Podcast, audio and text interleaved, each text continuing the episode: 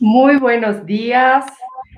¿Qué tal, querida audiencia? Estamos en Diálogos de Derecho EC, la primera radio jurídica online del Ecuador. Hoy martes, como cada semana, estamos en nuestro segmento mini live de Diálogos de Derecho EC. Hoy en compañía de mi compañero Luis Alejandro Vázquez desde Ibarra. Buenos días, Luis, ¿cómo estás? Buenos días, Fátima, qué gusto. Es un honor volver a compartir contigo en este espacio académico Diálogos de Derecho EC, la primera radio jurídica online del país. ¿Cómo estás tú en la ciudad de Quito? Bueno, en Quito estamos con un, un solazo que, que, nos encanta aquí por el verano que, que estamos atravesando, pero eh, es espectacular, como siempre, Quito tiene una magia especial que, que nos asombra a todos. Eh, Luis, es, Sabemos que nuestro programa está auspiciado por Liberty International Consulting, líderes en procesos migratorios de calidad. Hoy estamos en compañía de una gran invitada desde España, la doctora Ana Rodríguez Álvarez, de la Universidad de Santiago de Compostela, España. ¿Podríamos conocer a nuestra invitada, por favor? Claro, Fátima. Ana Rodríguez Álvarez licenciada en Derecho por la Universidad de Santiago de Compostela con premio extraordinario de licenciatura, máster en Derecho Privado, máster en Mediación y doctora en Derecho con mención internacional y premio extraordinario de doctorado por la, misma universidad. En la actualidad es profesora ayudante doctora de Derecho Procesal, acreditada contratada doctora en la Universidad de Santiago de Compostela. Es autora de más de 50 publicaciones científicas entre artículos, capítulos de libro, libros, y ha intervenido como ponente y comunicante en más de 70 congresos, jornadas y cursos nacionales e internacionales en España, Costa Rica, Chile, México, Italia y Portugal. Ha realizado estancias en las universidades de Pavia, Bolonia, Complutense de Madrid, Carlos III de Madrid el Instituto de Estudios Legales de Avanzados de Londres. Asimismo, ha sido coordinadora de cuatro obras colectivas y ha participado en cinco proyectos de investigación. Eh, realmente tenemos una invitada de lujo, Fátima, y hoy vamos a discutir con ella. Ya Luis, vamos a conocer entonces a nuestra invitada, la doctora Ana Rodríguez. Muy buenas tardes. Bueno, buenas tardes desde España. Buenos días para vosotros y para la audiencia. Muchas gracias, doctora. ¿Qué tal, doctora? qué, gusto qué gusto tenerla aquí. El gusto y el honor es mío de estar hoy con vosotros. Qué bueno, doctora. Bueno, doctora, eh, hoy vamos a Hoy vamos a conversar acerca de una gran jueza que ha dejado un legado a todas las mujeres y a la humanidad entera. Em, ¿Qué podría comentarnos acerca de esta, de esta gran jueza que, que fue campeona de la lucha eh, por la igualdad, la, la doctora Ruth Bader Ginsburg, quien falleció a los 87 años y tras 27 años al servicio de, de la Corte Suprema Norteamericana? Eh, entregó una vida entera consagrada al derecho con enfoque de género. Ella siempre mencionaba, doctora, que, que la mujer debía de ser mujer y ser independiente a la vez. Y así se, se desenvolvió a lo largo de toda su vida. ¿Qué puede decirnos al respecto, doctora? Bueno, yo creo que Ruth Bader Ginsburg ha sido un icono y un modelo en el que muchas personas, tanto hombres como mujeres, pues nos deberíamos fijar. Es un ejemplo de trabajo incansable, de honestidad y de lucha, aunque suene un poco utópico, por un mundo mejor, por un mundo de igualdad entre hombres y mujeres y creo que esto también es importante destacarlo. No solo se centró su lucha en luchar contra la discriminación por razones de género, sino en proteger a todos los colectivos tradicionalmente preteridos, como sería la población afroamericana, el colectivo LGTBI. Vamos, un ejemplo en todos los sentidos. Así es, doctora. Luis, ¿tienes alguna preguntita para la doctora, por favor? Claro, Fátima, muchas gracias. Un paso a la vez, decía la jueza Ginsburg, y así en una generación cambió la vida de mujeres americanas y del mundo entero. ¿Qué impacto produjo en la vida de las mujeres el trabajo de la doctora Ruth Ginsburg? Pues yo creo que Luis que dejó una huella indeleble, que cambió radicalmente el mundo para todas las mujeres estadounidenses y, bueno, de paso nos ayudó mucho a las del resto de los países. Pensad, piensen también nuestros oyentes, que por aquel entonces, cuando ella comenzó su lucha, había cientos de normas que limitaban de uno u otro modo los derechos de las mujeres. El propio gobierno estadounidense la recopiló en un anexo que se llamaba el anexo o el apéndice e, y eran casi 800. Las mujeres no podíamos trabajar en las minas, las mujeres no podíamos pilotar aviones militares, no podíamos regentar bares, hacer horas extras y con una litigación estratégica, paso a paso, como bien decías en tu pregunta, caso por caso, Ginsburg lo que quiso fue ir eliminando todas esas leyes una por una, porque esas leyes eran las rejas de la jaula en la que las mujeres estábamos. Qué lindo conocer de esta gran exponente para el feminismo mundial. Algo muy llamativo del ejercicio del feminismo de la doctora Ginsburg fue que siempre estaba acompañada de un hombre, y este hombre era el marido.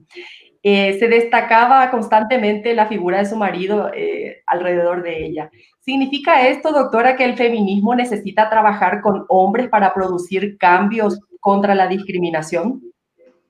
Como bien decías, Fátima, junto con la jueza Ginsburg, siempre estaba al lado y de manera inseparable el amor de su vida, que era Marty Ginsburg. Estuvieron 56 años casados en una relación, pues que todos los que nos hemos documentado sobre ella, bueno, creo que podríamos calificar como muy bonita. Marty Ginsburg, al igual que la madre de Ruth Bader, Celia, fueron las figuras fundamentales. Y él era un hombre excepcional para su época. Ruth Bader siempre contaba que era el primer chico que se había fijado en que ella tenía un cerebro. Y era excepcional porque siendo un hombre pues, que había nacido en los años 30 del siglo pasado, pensaba que el trabajo de su mujer era tan importante como el suyo.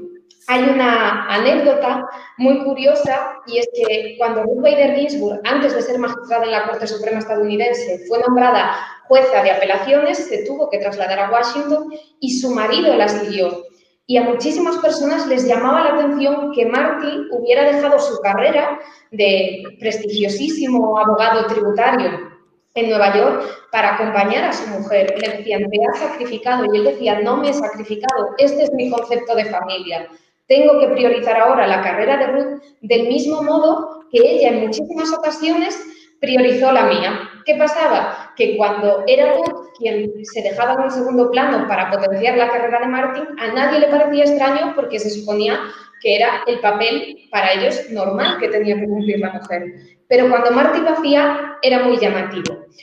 Personalmente, yo creo que Marty Ginsburg fue un aliado y creo que eso es lo que todos los hombres deberían de ser en la lucha del movimiento feminista. Esto no se trata solo de las mujeres, se trata de buscar la igualdad, porque sí que creo que me gustaría que quedase clara una idea, lo que buscamos, como decía Ginsburg, es que todos seamos libres de ser quienes queramos ser. Y un sistema heteropatriarcal perjudica, en primer lugar y por supuesto, a las mujeres. Somos las principales damnificadas. Pero creo que también hace daño a todos esos hombres que no encajan en el estándar que se quiere poner de ellos. Pues hombres que quieren ejercer un trabajo considerado tradicionalmente de mujeres, hombres que quieren cuidar a su familia mientras su mujer está trabajando. Entonces creo que es importante que todas y todos estemos implicados. Es la manera de llegar a buen puerto. Es más, el primer caso de Ginsburg, su defendido fue un hombre, un hombre a quien se denegó una deducción fiscal porque no estaba prevista para los hombres como él, que eran hombres solteros que cuidaban de sus mujeres. Eso era inconcebible para el legislador. Qué interesante. Contigo, Luis. Gracias, Fátima. La doctora siempre mencionaba que su madre le enseñaba a ser una dama y una dama era una que no necesitaba buscar para probar sus argumentos. Y esto vivimos a lo largo de su carrera desde los años 1970, que empezó a ganar casos a favor de las mujeres. ¿Qué opina al respecto? Bueno, Celia Bader, allá por los años 40, cuando Ruth era una niña, le decía, como bien dice Luis, que tenía que ser una dama y a continuación añadía, y tienes que ser independiente. Como a algunas audiencias les chocaba esto de ser una dama, pues le preguntaban, ¿qué quería decir tu madre exactamente? Y para Celia Bader, ser una dama significaba no dejarse arrastrar por emociones improductivas como podrían ser la ira, la envidia. Y yo creo personalmente que eso es un consejo muy útil tanto para hombres como para mujeres. Porque lo que le decía Celia es, si te dejas llevar por eso, no lograrás nada bueno y te ofuscarás en tus objetivos. Eso sí, ese no dejarse arrastrar por emociones negativas e improductivas que no nos llegan a ninguna parte no significa que no podamos ser vehementes o hacer una defensa, si me permitís el calificativo, numantina de lo que pensamos que es justo. Y Ruth Bader mm, concebía el movimiento y cómo unirse a la causa de una manera integradora. Ella siempre decía, defiende tus ideas de tal manera que animes a los demás a unirse a ellas, a subirse al carro, en este caso, de la lucha por la igualdad y contra la discriminación de género. Pero también es cierto que en aquellos momentos en los que fue necesario, ella alzó la voz. Es más, Ruth Bader Ginsburg se hizo mundialmente famosa en los últimos años gracias a sus votos particulares. Se convirtió en una dissenter, pasó de ser una persona absolutamente preocupada, sobre todo por la colegialidad de la Corte, por procurar soluciones de consenso, a dictar voto particular tras voto particular. Y a veces le decían, Ruth, has cambiado. Y ella siempre respondía, no, yo no he cambiado. La que ha cambiado es la Corte.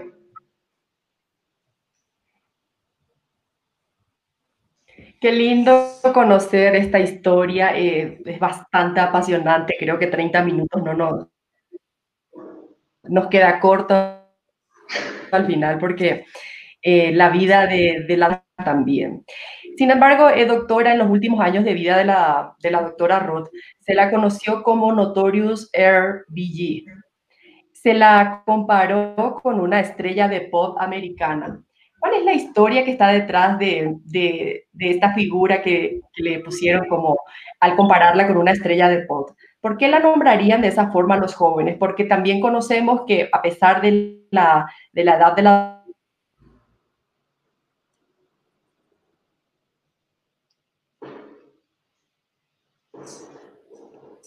doctora. Fátima. ¿Sí? ¿Me escucharon?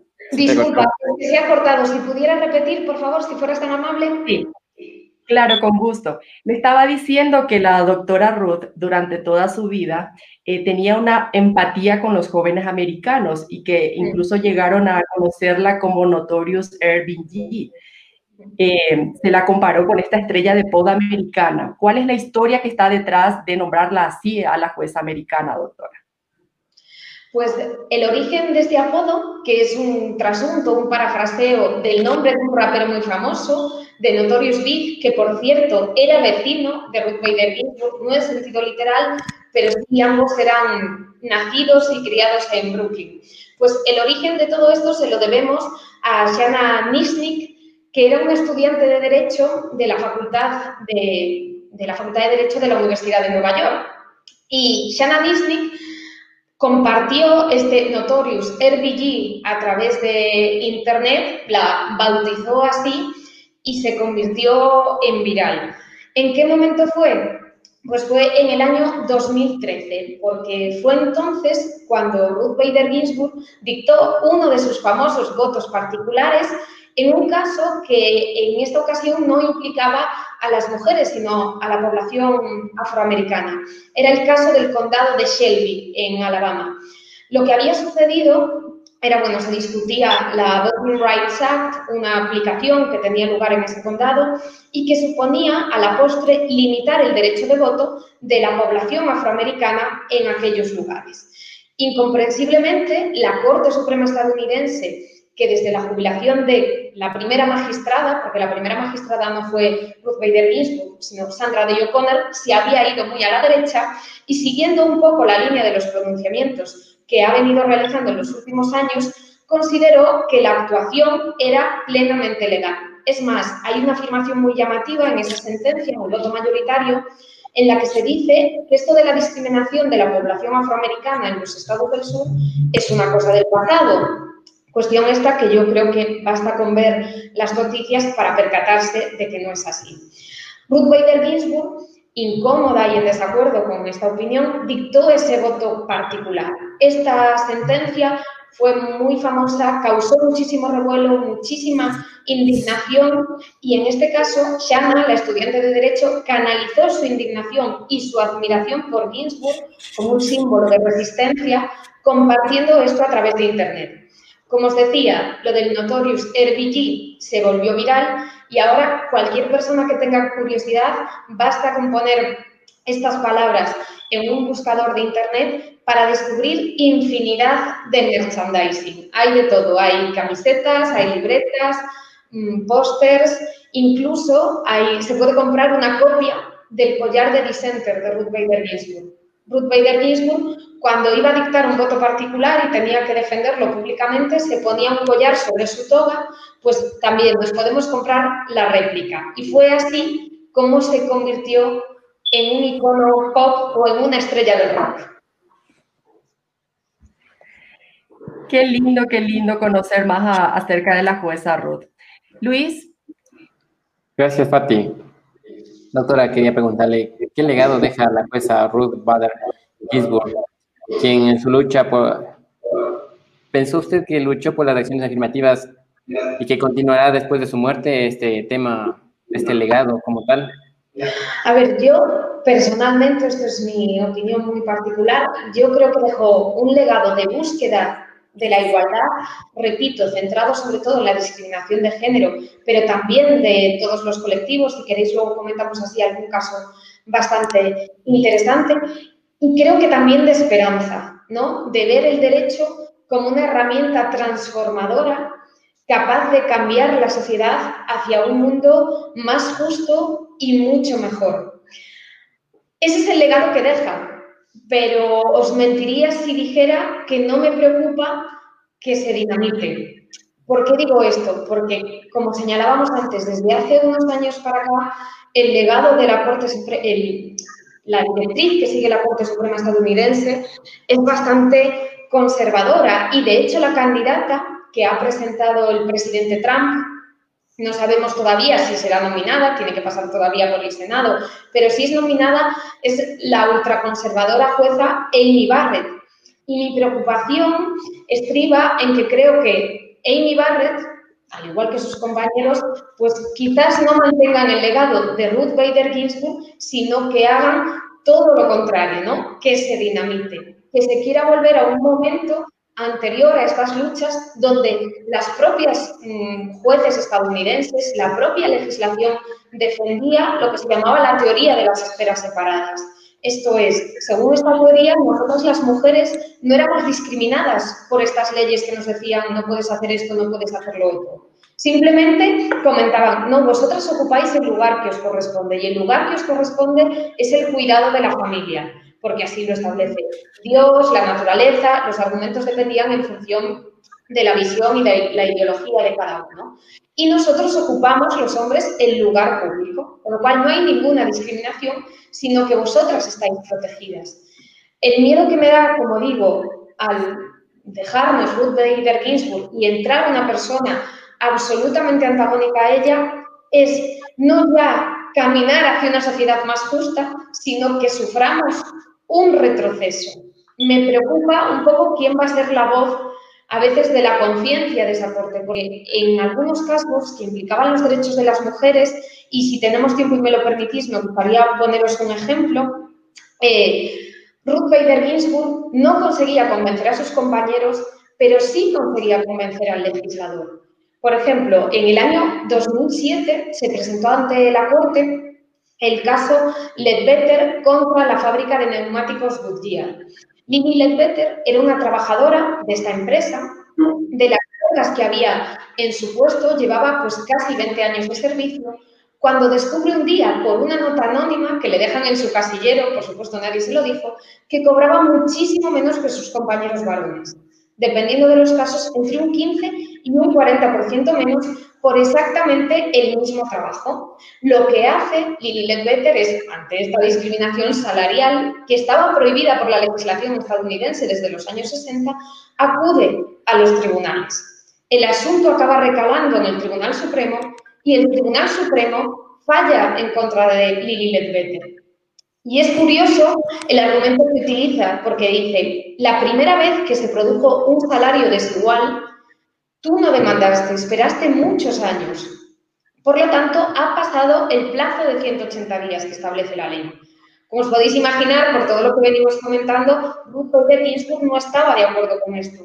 Y lo que hace es dictar un voto particular. Y en ese voto particular le afea la conducta a los compañeros y dice, desconocéis absolutamente cómo funciona y cómo opera la discriminación. Porque, en primer lugar, si esta mujer vivía en un entorno rodeada de sus compañeros varones, su primera reacción cuando ingresa muy probablemente es no generar problemas, tratar de integrarse. Segundo, ella no sabía que cobraba menos. Entonces, si hubiese demandado en un primer momento, probablemente no tuviera pruebas suficientes y habría perdido. Y si espera el momento, como hizo Lili Ledbetter, de tener pruebas, le hacéis perder porque ha transcurrido el plazo. Y lo que hace Ruth Bader es decir, yo he perdido, pero me dirijo a ti, Congreso de los Estados Unidos, para decirte, cambia la regla y haz que el plazo se reanude, que vuelva a empezar cada vez que se produzca un pago discriminatorio, con lo cual, mes a mes, empieza a computar el plazo de 180 días, obviamente si se sigue produciendo esa discriminación salarial. Aquí es una muestra perfecta de cómo Ruth a veces podía perder una batalla, pero ganar la guerra. Porque en el año 2009, el recién elegido presidente Obama firmó su primera ley y su primera ley es precisamente la ley Ledbetter, donde se estableció normativamente el criterio que ella había establecido en uno de sus votos particulares. Muchísimas gracias, doctora Ana. Eh, una exposición brillante. Ya teníamos excelentes referencias de su persona, pero el día de hoy lo hemos constatado personalmente. Para finalizar, recordemos una frase de la doctora Ginsburg que decía que las mujeres pertenecemos a todos los, los lugares donde se toman decisiones. Eh, una frase bastante fuerte para nuestra época en, en, que las mujeres aún no están en el poder, doctora. Muchas veces, especialmente en Latinoamérica, eh, las mujeres están relegadas a cargos inferiores, a, por ejemplo, a, como vicepresidenta, vicealcalde, viceconcejala, y como que aún no ha podido conseguir este derecho político que, que le atañe a todas las mujeres. Eh, ¿Qué puede decirnos al respecto ya como a manera de concluir antes de ir a, la, eh, a las preguntas del público, doctora. Tenemos exactamente ocho minutitos para concluir. Nada, muy rápidamente. Me ha encantado, Fátima, la frase que has dicho, porque es absolutamente cierto. Y bueno, otro día, si tenemos oportunidad de hablar con más calma, podemos contar cómo Ruth vivió sus años en la Universidad de Harvard, ¿no? Cómo ella fue de las primeras alumnas que pudo estudiar Derecho en esa prestigiosísima facultad reservada solo a los hombres y las situaciones a las que se enfrentó. Porque, como bien decías, las mujeres, si todavía a día de hoy estamos muchas veces alejadas de los círculos de poder, imaginaos por aquel entonces, es que ella misma, siendo alumna de la Facultad de Harvard y perteneciendo al comité redactor de la revista, no podía ni siquiera acceder a determinadas bibliotecas públicas de derecho para acceder a la información. Si me permites, Fátima, me gustaría añadir otra frase que va un poco al hilo de la que tú perfectamente has seleccionado y que llama mucho la atención, pero me parece muy interesante. Ella le preguntaba cuándo le iba a parecer que había suficientes magistradas en la Corte Suprema estadounidense. Y la respuesta, que para muchos era muy llamativa, era, voy a luchar hasta que seamos nueve. Nueve es el número total de puestos. Entonces, había personas que se echaban las manos a la cabeza y decías, ¿quieres que desaparezcan los hombres? Y decían, no, no, muchísimo menos. Me estoy refiriendo a nueve mujeres si son las nueve personas que son las más preparadas. Si son cinco hombres y cuatro mujeres, pues así sea, o a la inversa, cinco mujeres y cuatro hombres. ¿Por qué decía esta frase así llamativa, aparte de, bueno, para llamar un poco la atención? Porque la reflexión que hacía es, durante muchísimo tiempo, hasta que Sandra Day O'Connor fue nombrada por Reagan, fueron nueve hombres y a nadie le extrañaba. Nadie se lo cuestionaba, todo el mundo pensaba que estaba bien. A mí me gustaría llegar a un punto donde lo único importante fueran las personas, de tal manera que si hubiese nueve mujeres, a nadie le extrañaste tampoco. Me parece una frase, como digo, un poco destinada a causar polémica, lo hacía por eso, y para alzar un poco las conciencias de lo que había sido la situación hasta entonces. Así es, doctora. Eh, Luis, tenemos algunas preguntitas del público. Le cuento, doctora Ana, que tenemos eh, demasiadas personas y muchas preguntas, pero vamos a tener que seleccionar solo algunas para hacerlas por el, debido al tiempo, que ya nos queda solamente cuatro minutitos. Y no, Una... a volver otro día, Fátima. Ya, pues, una o dos preguntitas, Luis, por favor. Claro, con mucho gusto, Fátima. Quiero enviar un saludo al doctor Diego Andrade Armas, que es el pionero para que se haya llevado a cabo esta entrevista. Y bueno, la pregunta es la siguiente. Usted escribió un libro sobre derecho procesal. ¿La jueza Ruth y sus sentencias se inspiraron en alguno de sus párrafos? Pues nada, en primer lugar, dar las gracias a, a mi querido colega y compañero Diego Andrade. Desde luego que sí. De hecho, eh, en el libro que he escrito, que es Carga de la Prueba, verso sobre la carga de la prueba en supuestos de discriminación, uno de los casos a los que hago referencia es precisamente uno en el que la jueza Ruth Bader Ginsburg dictó un voto particular, el caso Masterpiece. No fue un supuesto de discriminación por razón de género, sino en este caso al colectivo LGTBI, a, unas, a una pareja a la que un pastelero que hacía tartas de boda se negó a hacerle su pastel de boda. Así que, por supuesto, ha estado no solo en la inspiración de ese libro, sino que es mencionada en el propio libro. Muchas gracias. Gracias. Este caso es súper impresionante y es caso de estudio que es recomendado para los estudiantes. Por otro lado, quería también preguntar y enviar un saludo más que todo a Guillermo Zapatier, que es nuestro compañero de Diálogos de Derechos quien nos hace la siguiente pregunta. ¿Existen personas que sigan los pasos de la doctora Ruth Bader Ginsburg, alumnos o discípulos de su doctrina?